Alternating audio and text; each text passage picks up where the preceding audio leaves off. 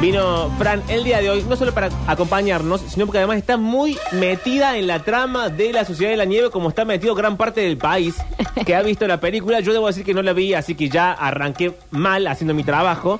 eh, pero sé que Constanza Yo la vio. sí, estoy también muy friqueada con la cuestión. Sí, y me preocupa porque fuera de aire, Sí. y mismo antes de que empezara el programa, estaban de compartir cosas, Sí, de, bueno, dije, qué intenso todo, es como una especie de secta.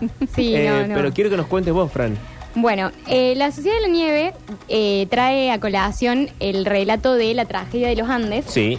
que eh, sucedió en 1972, en octubre de 1972, y lo que tiene la película que está despertando como todas estas inquietudes, obviamente es un hecho que pasa eh, en Latinoamérica, es un grupo de eh, rugbyers y sus familiares uruguayos que viajan a Chile y tienen que cruzar la cordillera y eh, de hecho toda la película sucede en un lugar de los Andes que es Argentina, o sea, territorio argentino. Entonces podemos decir que es bastante cercana en ese sentido. Y esta película, eh, a diferencia de, de De Viven, Viven.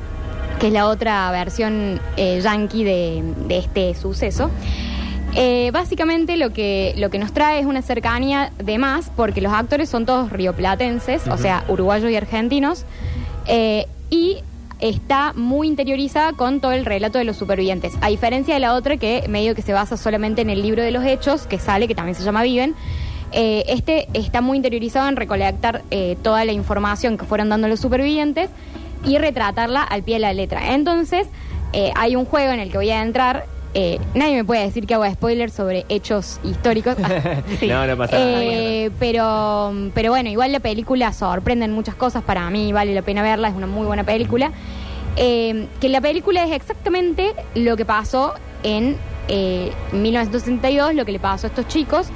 Eh, y está retratada muy en detalle con en más de 140 horas de entrevista a los supervivientes, con el libro La Sociedad de la Nieve, que es eh, que sale en 2009, que es de un compañero de colegio de los supervivientes, supervi- supervivientes, o sea, alguien muy cercano a ellos. Sí, quiero, quiero que haga un punto ahí porque quiero preguntarte dos cosas. Sí. Eh, tanto Viven como la Sociedad de la Nieve están basadas en libros. Sí, primero, en ambos casos, primero salen los libros Sí. y después la, pe- la película toma los libros. Viven eh, no es tanto un libro novela, digamos, es más como una especie de libro documental donde Ah, se van ok. como, como recolectando, eh, digamos, los hechos que fueron sucediendo eh, desde las voces de los Claro, son como supervivientes. hechos concretos. Sí, sí. ¿Y la sociedad es más novela? Sí, pe- eh, y, y la película Viven es más hollywoodense. Claro, eso sí. En ese sentido, no es, o sea, toma los hechos del libro, se llama igual, pero no es que es una película que relata los hechos, sino que, bueno, está Stephen Hawking, tiene un montón de cosas así como no tan fidedignas, como que puntualizan mucho sobre la morbosidad del hecho de que se tuvieron que comer los cuerpos de los que se iban muriendo.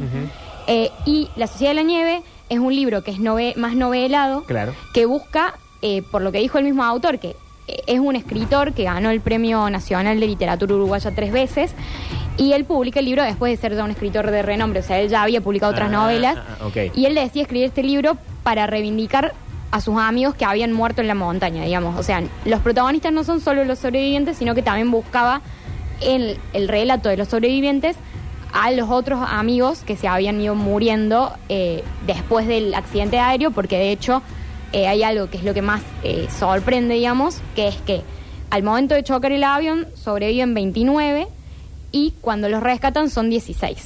O sea que en el transcurso de los 72 días que pasaron en la montaña, fueron muriendo por distintas razones. eh, Perdón, otros fueron 72 días. 72 Sí. días, dos meses y medio casi. O sea, el avión se cae el 13 de octubre de 1972 y los rescatan el eh, 22 y 23 de diciembre del eh, 72. Ok. Eh, y, y bueno, eh, para contextualizar un poco, la película hace un poco eso porque me parece que es importante. También los sobrevivientes están muy contentos con esta película porque es una película que les permite visibilizar eh, quiénes eran y cómo vivían y qué hacían y humanizar un poco a las personas.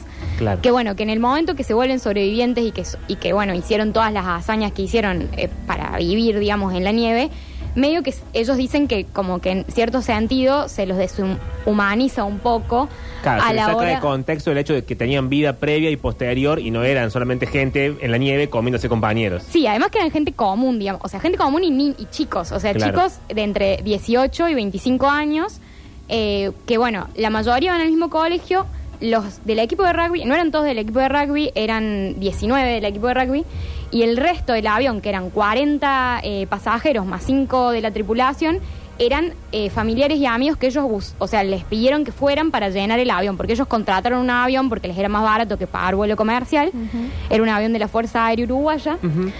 Eh, dato no menor, porque también el, el- el error del vuelo no es porque el avión estaba en mal estado, sino que es un error eh, real de los pilotos. O sea, un error humano de la fuerza. Sí, de, los, de los dos pilotos, que el piloto había cruzado los Andes 28 veces.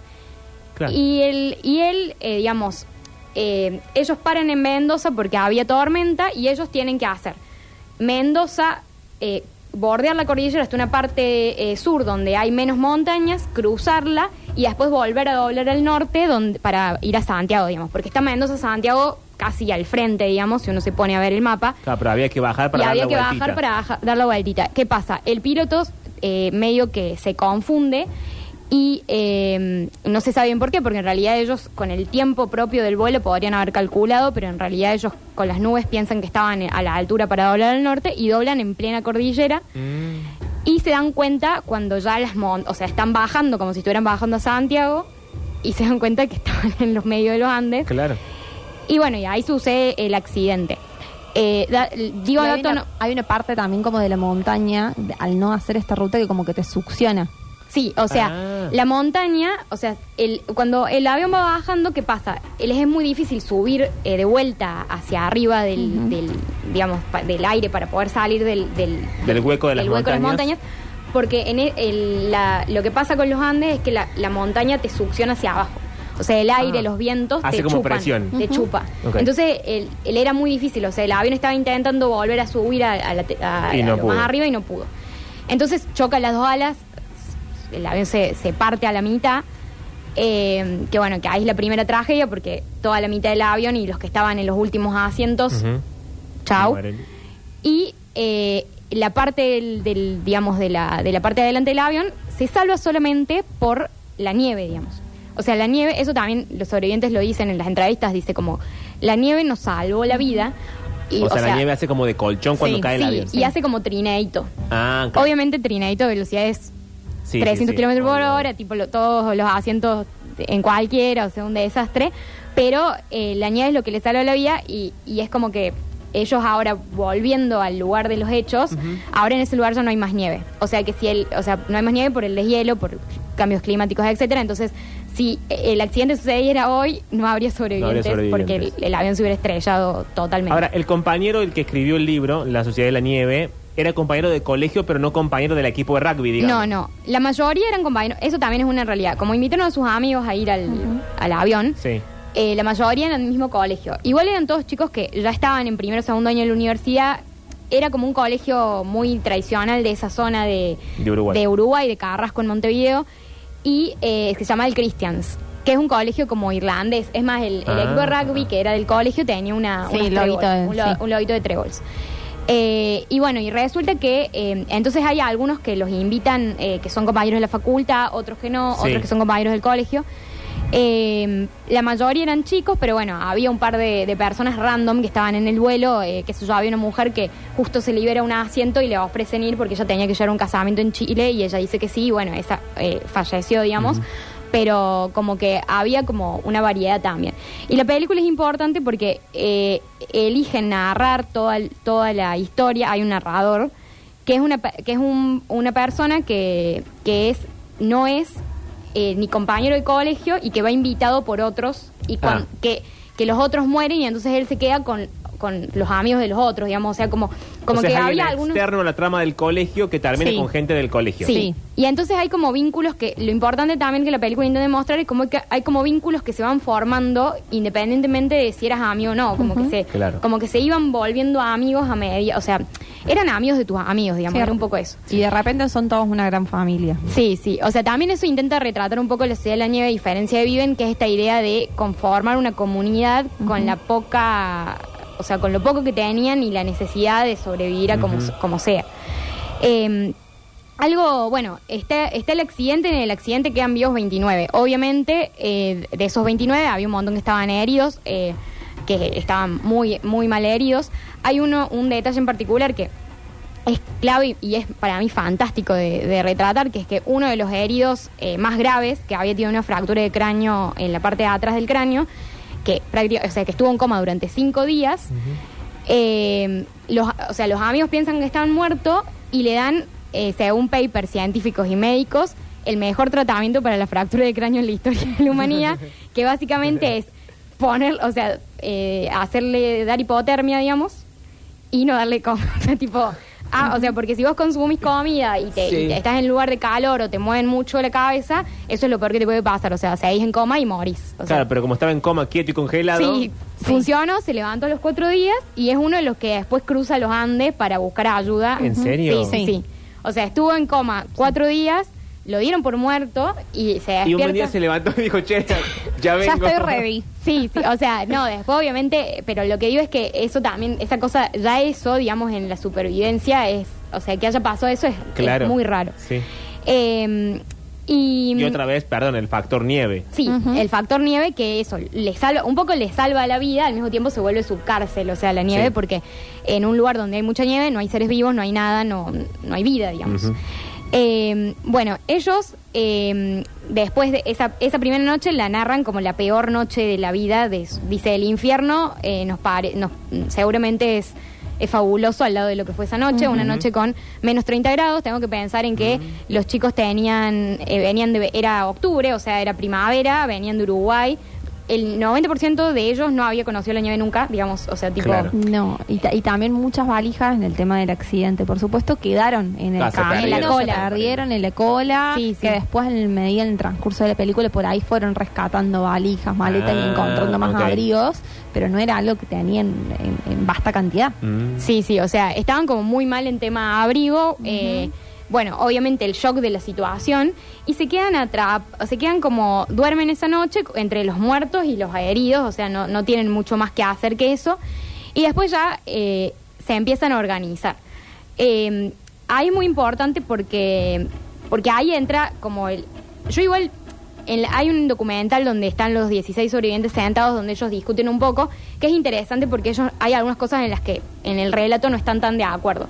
Vamos a decir algo que es que eh, es muy raro, o sea, los, los 16, de hecho, eh, hasta hace un año seguían todos vivos. eh, y es muy raro porque todos están de acuerdo con los relatos, o sea, todos fueron saliendo y, no sé, dan charlas, qué sé yo, libro, eh, entrevista, qué sé yo, pero ninguno se discute el relato entre el otro, e incluso los familiares de los fallecidos en el, en el vuelo y, en, el- y en, durante la montaña Claro. eh, bancan totalmente todo lo que los sobrevivientes hacen, o sea, como que no hay ninguna pelea o interna o qué sé yo, pero lo que me pareció curioso en la entrevista es que discutían, eh, los del equipo de rugby decían, eh, porque de los 16 sobrevivientes solo 5 eran efectivamente el equipo de rugby, pero lo que, los del equipo decían, efectivamente sobrevivimos porque éramos un equipo de antes y porque teníamos, eh, digamos, si uno, o sea, el, el que se toma como la posta, que se ve un poco también en la película, es, Marcelo, que es el capitán del equipo de rugby.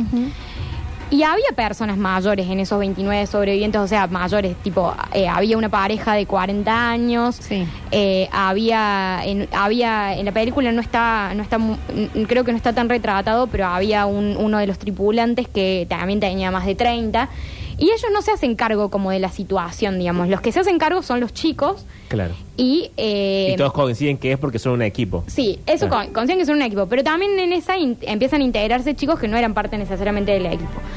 Eh, que bueno, que algunos sobrevivientes dicen, no, en realidad lo hicimos porque éramos seres humanos y cualquier ser humano en esta circunstancia lo hubiera hecho.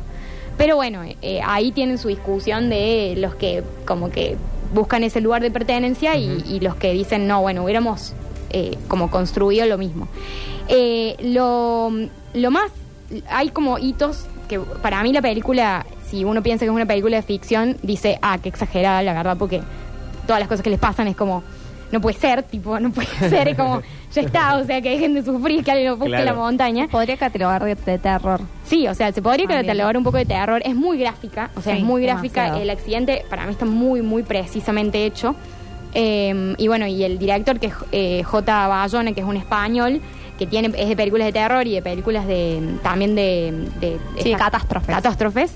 Es muy, eh, como que fue muy puntilloso con todas las cosas de, de, de datos. Eh, en Sí, Pol- discutíamos eh, fuera del aire, va, no discutíamos, hablamos fuera del aire, eh, que vi- yo vi- no vi la película, pero vi mucho en, en las redes sociales el comparativo de así se ve ahí en la vida real, así se ve en la película, y es como literal lo que se ve ahí y lo que, Las lo que muestra imágenes, la película. las fotos Sí. también. Bueno, el casting es, son exactamente iguales. O sea, los actores, primero que buscaron todos actores desconocidos, que Ujú. fueran uruguayos y que fueran eh, argentinos también. Que no Eh, tuvieran tanta experiencia.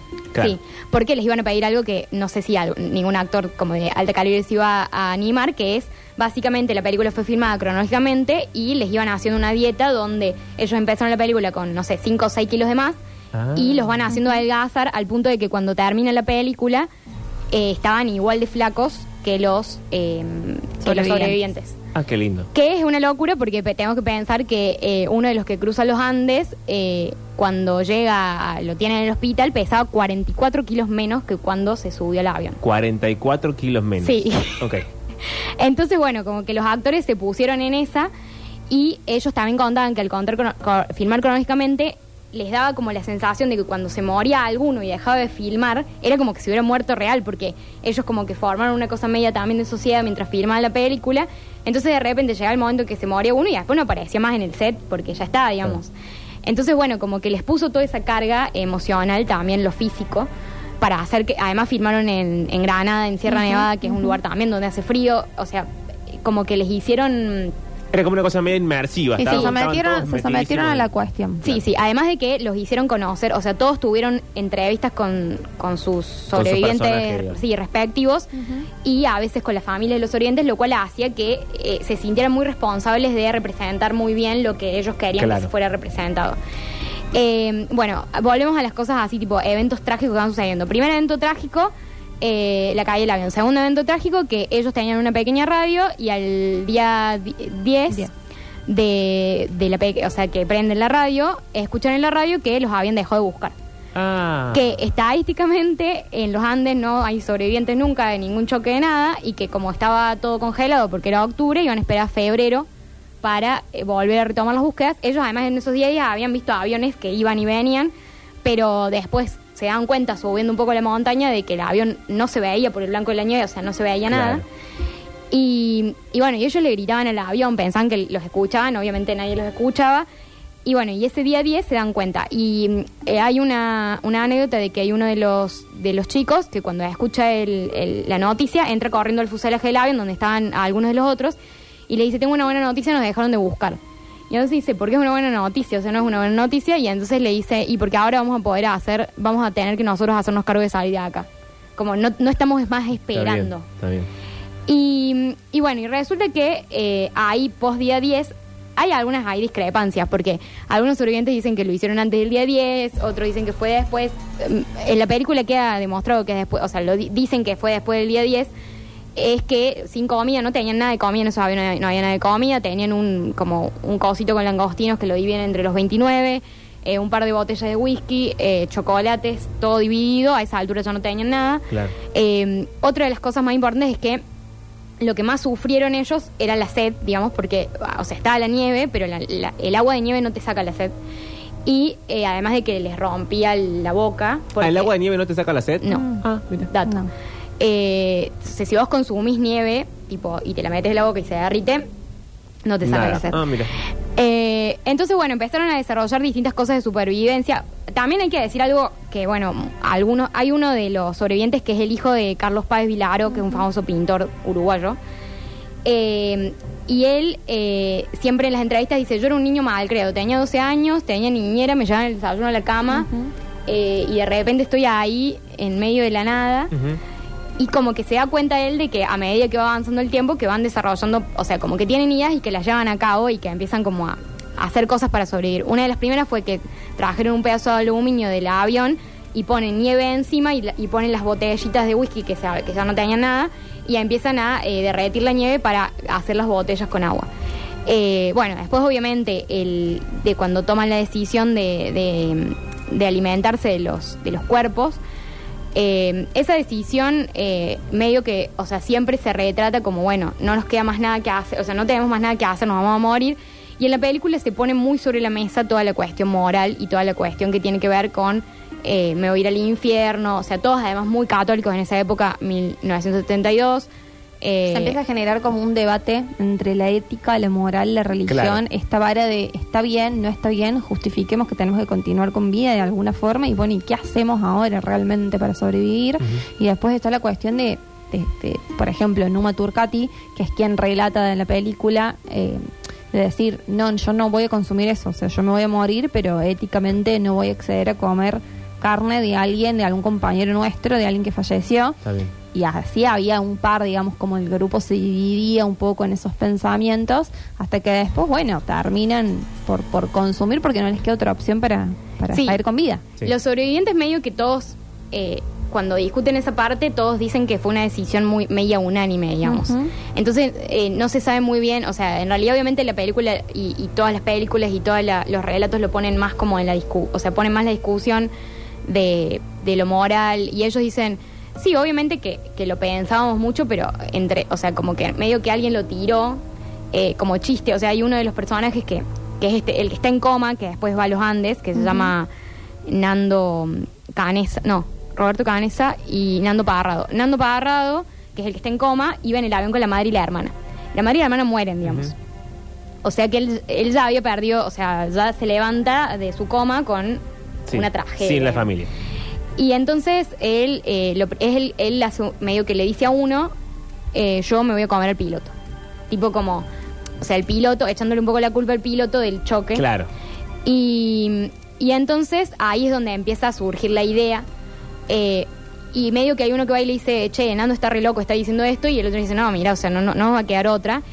Y bueno, ya había tres de los que estaban ahí en- entre los primeros 29 que eran estudiantes de medicina. De primero o segundo año de medicina, o sea, no eran tipo médicos. Pero toman el rol como de, de- de médicos y son los que se encargaban de cortar, eh, digamos, los pedazos de carne.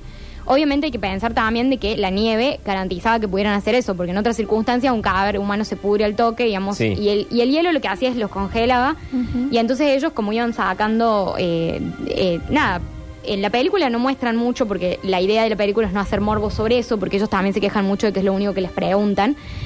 Eh, pero eh, sí está, o sea, si ellos narran que ellos fueron como primero algún, primero en el músculo, después empezaron a comerse órganos, después empezaron a comerse huesos, o sea, tipo como, como que ellos sabían cuáles eran las cosas que tenía, o sea, como médicos, tipo, sabían qué, qué cosas tenía cada pedazo, tipo, no sé, proteína, calcio, y entonces iban consumiendo en relación a eso. Y, y bueno, y esa, una vez salda de esa situación, eh, pasa Perdón, la... alguien aporta acá que el agua de nieve no está mineralizada y por eso no, no aporta nada ni hace que se calme la sed. Sí. Eh, bueno, entonces ellos les pasa lo que yo llamaría la tercera catástrofe, digamos, que es eh, que tienen una alud al día... eh, al, Al día, día 20 más- 20, 20 sí, más o 20 más o menos, sí. Que habían logrado ya acomodarse, no sé qué, estaban los 29, un, un par de heridos. Y estaban eh, eh, durmiendo la noche dentro del avión porque había una tormenta, digamos, de nieve. Y ellos habían tapado la parte que quedó descubierta del, del corte con valijas. Y entonces entra una luz de nieve que tapa, o sea, que llena todo el avión hasta la mitad de nieve. Y bueno, y ahí se mueren ocho más. En el alud. Sí. Lo dijo muy suelto el cuerpo. Veníamos todos y de repente, bueno, y ahí caen ocho más. Listo, Sigo adelante.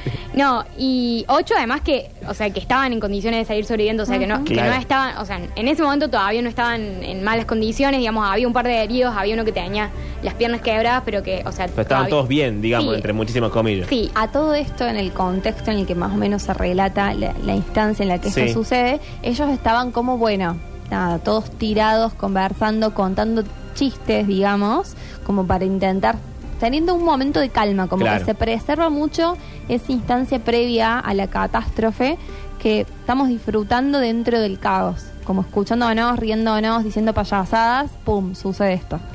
Sí, lo que quedaría el director es un poco también mostrar un poco la personalidad de todos y bueno, Sí. ahí es donde caen, o sea, donde donde se, se mueren la mayoría de los que de los que efectivamente no sobreviven de los 29 y entonces eh, como que también en ese momento hay un mo- o sea como que como que toda la película hasta ese momento muestra mucho a esos primeros ocho lo cual hace que a esos ocho que lo cual hace que fue que es muy fuerte el momento cuando empiezan a decir cuáles son los que están muertos porque vos Claro. decías también la película te lleva un poco a eso porque vos decís bueno el que te muestran mucho no se va a morir Claro. me están haciendo encariñar con este y no a Quiero que, por las dudas, quiero que nos ciñamos, si, si podemos, solamente a lo histórico, no tanto a la peli, Sí, como sí, lo sí, cuenta, sí. así no, no spoileamos la peli. Porque Sí. quiero hacer este paréntesis, que es, hay hechos históricos que son de público conocimiento, que son de los que está hablando Fran, y después están las películas que deciden contar y narrar esos hechos históricos. Entonces lo importante en la peli no es lo que pasa, porque todos lo sabemos, Sí, sino sí. es cómo lo cuentan. sí sí sí Esto para aclarar, porque si no cuenten, no cuenten, no cuenten. Es parte de la historia. Uno va a ver el Titanic y sabe que Titanic se hunde, sabe que no sea un bruto, pero si no sabe que se hunde.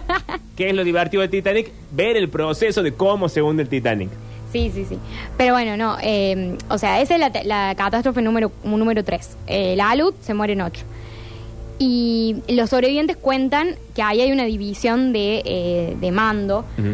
eh, que eso, eso en- o sea, en la película eso nunca se nota, pero en, en la historia ellos siempre lo cuentan como que primero el capitán del equipo de rugby era el que mandaba, el que organizaba y el que más o menos eh, llevaba la batuta. Sí. En el alud muere el capitán del equipo de rugby. Oh. Eh, y entonces se quedan medio, eh, nada, como que toman la posta dos, dos primos, que son los primos de Strauch, eh, que eran de los, los medios, o sea, que eran estudiantes de medicina y que se encargaban sobre todo de hacer los, los cortes y, y del- de, la carne y eso. Eh, que eso ya, o sea, al punto ya lo- ellos siempre cuentan que una vez habla la discusión ya lo tenían muy naturalizado de que era la única forma de, de sobrevivir. Eh, y ahí cuando ya después pase la luz, empiezan a, eh, o sea, que pasa como la situación de, de la nieve, digamos, que, que pueden salir del avión, etcétera. Además, otra cosa eh, que no, o sea, que de hecho eh, no está, en la, o sea, no está en la película porque obviamente la idea no es la morosidad de esa situación. Ellos quedan atrapados en el avión después de la luz, o sea, los que estaban vivos, primero que, o sea, el- hay un par que logran desenterrar a los que estaban un poco más arriba para que no se asfixien, digamos. Y, y en, e- en- se quedan 10 días encerrados en el avión porque estaba la tormenta afuera, no podían salir, Claro. digamos, o sea, oscuridad total, tipo, no había nada de luz. Y eh, se comen a los que se murieron eh, que están ahí, digamos. O sea, como que los, que los cuerpos que ellos eh, estaban consumiendo eran los que estaban afuera. Afuera del avión. Que ellos los habían dejado como afuera del avión. Y entonces cuando, cuando se quedan ahí atrapados y no les queda otra, eh, eh, tienen que comer lo- los cuerpos de los que se quedaron, o sea, los que El se alud murieron al toque. Tapa todo el avión. Lo- el, el alud tapa todo el fuselaje del avión y adentro del avión queda como si fuera un cilindro, como hasta, el- hasta la mitad con un pedacito de aire, digamos. Eh, entonces, eh, finalmente, para la tormenta pueden salir, ellos desentierran todo el avión de vuelta porque era su, el lugar donde se podían resguardar. Y, eh, y bueno, y ahí empieza la decisión de, eh, bueno, hay que, hay que ver cómo hacemos, porque hay que empezar a hacer expediciones porque nos tenemos que... Claro, hay que salir de acá de alguna forma. ¿Cuál es el tema? Con el, el tema de las expediciones. Primero que eh, habían hecho algunas, después de que ellos se enteran que no los buscan más, ellos habían hecho algunas expediciones. Eh, siempre son distintos los que le hacen las expediciones. eh, o sea, históricamente ellos siempre cuentan que iban unos, iban otros. Las expediciones los cansaban mucho, entonces generalmente los que hacían es- expediciones una o dos veces ya no podían hacer más. O sea, como que, como que se iban turnando también. Y, y entonces, eh, las, las primeras expediciones les dan cuenta de que ellos, de que la- o sea, ellos estaban como en una especie de valle y estaban las montañas, digamos. Y entonces ellos al intentar subir las montañas se dan cuenta que no tardaban un día en llegar a la cima, digamos. O sea, no, o sea, la noche los agarraba a dos En metros a- cima, claro, sí. entonces se dan cuenta de que no pueden dormir, o sea, y se- o sea, si dormían en la noche en la montaña, se congelaban y Claro. se morían. Entonces ese era un problema, primer problema. Eh, y ya cuando, cuando ellos empiezan a decidir, cuando pasa la, el alud y todo, y empiezan a decidir cómo se van a mover, empiezan a dividirse las tareas al punto de que hay un par, que son los que van a hacer expediciones, que no, eh, o sea, o que comían más, o que no tenían que hacer tareas pesadas, o que porque por ejemplo eh, ellos tenían que estar todo el tiempo descubriendo el avión para que no se hunda eh, viendo lo del agua o sea como que te- estaban todo el tiempo en actividad y Claro. tenían tareas divididas Entonces eh, hay un par que son los que empiezan a como a cuidarse para salir a hacer estas expediciones. ¿Qué pasa? Entre ellos el del coma. Entre ellos el del coma y uno de los que era, los que era médico. Pero había varios, digamos. ¿Y qué pasa? Ellos, eh, cuando se muere, eh, ellos apenas salen del, del fuselaje del avión, cuando es el accidente, van a buscar a los pilotos. El piloto estaba muerto y el copiloto lo único que repetía es pasamos Curicó. O sea, Curicó es pasamos los Andes, digamos, estamos en Chile. Ellos no estaban en Chile, ellos estaban en Argentina.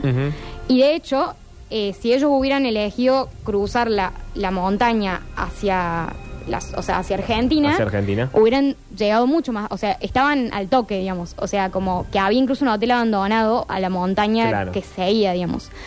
Pero ellos pensaban que estaban más cerca de Chile, entonces ellos decían caminar hacia el otro lado. Eh, o sea, para que veas que todo, o sea, era como todo daba... Sí, una sucesión de tragedias que no Sí, terminaba sí, nunca. una tras sí, otra. sí, sí, es como una serie de eventos desafortunados, tipo no se podía Claro. creer. Ellos lo primero que hacen es, en una expedición encuentran la cola del avión y en la cola del avión encuentran, eh, bueno, en las fotos, porque al final, casi al final, antes de que los rescaten, eh, cuando encuentran la cola del avión encuentran una cámara de fotos eh, de esas de rollo y entonces hay muchas fotos de tipo tipo turista, tipo Sí. así sentados en el fuselaje del avión, ellos así, obviamente todos flacos, flacos, totalmente sin tostada la cara. Bueno, ellos, por ejemplo, otra cosa, se dieron cuenta de que el sol les quemaba mucho el ojo, entonces rompieron vidrios del avión, de la ventana del avión Sí. polarizado y con eso hacían con, con unas carpetas de plástico, armaron lentes, digamos. Ujú. Entonces tenían como lentes armados. O sea, para que piensen las cosas que se le ocurre a una persona en una situación límite, eh, porque bueno, yo decía, eh, había un comentario muy gracioso en Letterboxd que decía, esta película prueba que San Martín no cruzó los Andes y que los historiadores mintieron. de hecho, no, porque San Martín cruzó los Andes en verano y de hecho estaba preparado para cruzar los Andes, o sea, como que lo tenía Claro, previsto. sabía camino, sabía Y todo. murieron muchas mulas porque él cruzó los Andes. Pero bueno, estos chicos eran chicos, vie- o sea, chicos de clase muy alta, que iban medio de con camisita y jean, mocasines, tipo, no Sí, no, estaban... no iban preparados para sobrevivir a todo esto. Sí, iban de fiesta, sí, iban de fiesta. Sí, sí, iban de fiesta. Ot- Son eh, y 29, quiero que vayamos cerrando, Sí, porfa. Así no, no nos pasamos tanto y podemos hacer la, el- la tanda y la fonola. Pero quiero que lleguemos como al final del asunto. Bueno, eh, ellos, eh, l- eh, nada, el, cuando vuelven de la cola del avión, ellos tenían la batería del avión, querían conectar la radio, conectan la radio, no funciona, tipo, no se puede, otra otra decepción más. Sí. Y entonces ellos, ve- ellos eh, hay dos de, tres de ellos que dicen, bueno, ya está, o sea, hay que ir caminando a donde sea y si no, porque nos vamos a morir acá. Claro. O sea, nos Eh, vamos o nos vamos. Y efectivamente se iba, en ese momento, o sea, se mueren los ocho en el alud y después se van muriendo como lentamente los que estaban heridos.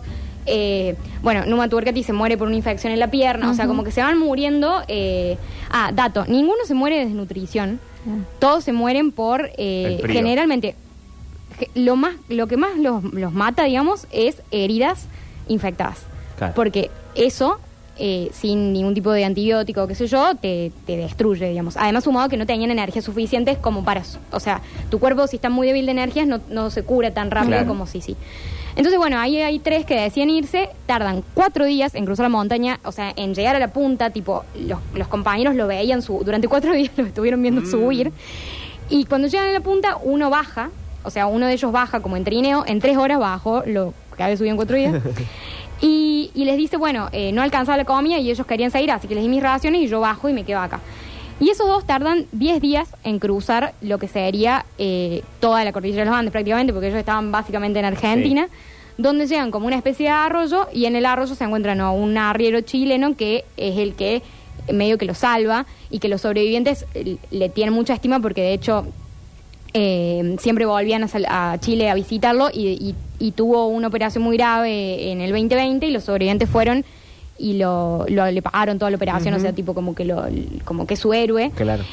Y el, el arriero les da pan, les tira como 5 onzas de pan, al, al- a- porque estaba, había un río que los atravesaba. Ellos les mandan un papelito que dice: Somos los sobrevivientes del avión. eh, estamos esperando que nos busquen. Tengo 14 compañeros arriba. Eh, ¿Cuándo nos van a buscar? Tenemos hambre, no sé qué, bla, bla, bla. Y él entonces eh, va con, el con un caballo, se va como muchos kilómetros hasta el primer puesto como carabinero. Y cuando encuentra el primer puesto, ahí, bueno, primero tuvo que hacer todo un trabajo para convencer a los policías de que efectivamente eso era real. Sí, sí. Y eh, nada, los, los logran eh, los logran rescatar. Estos, eh, los dos que estaban ahí eh, hacen un par de entrevistas, qué sé yo, cuentan la situación.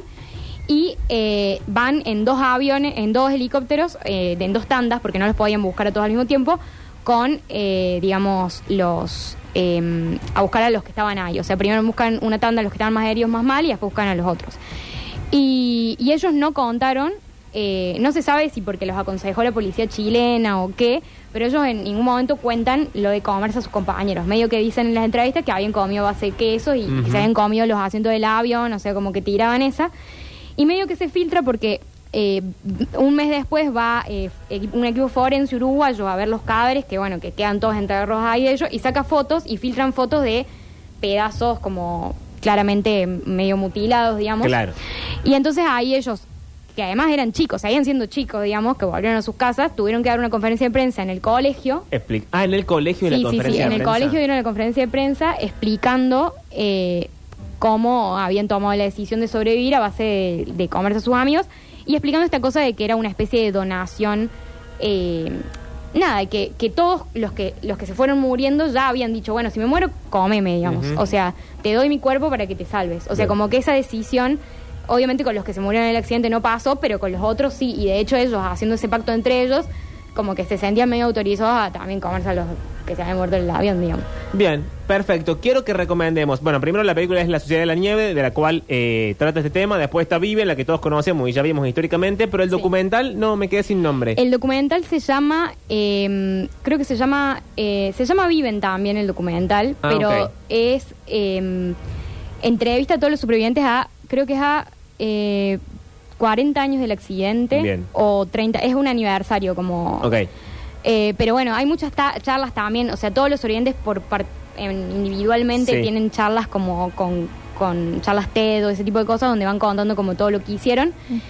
Y, eh, y bueno, y todo lo que es el backstage de la película La Sociedad de la Nieve tiene muchas cosas de los supervivientes, eh, mostrando en paralelo lo que la película, o sea, como ellos contando una anécdota y la película retratándola igual. Bien, perfecto. Señores, era Francisca Matoni con nosotros.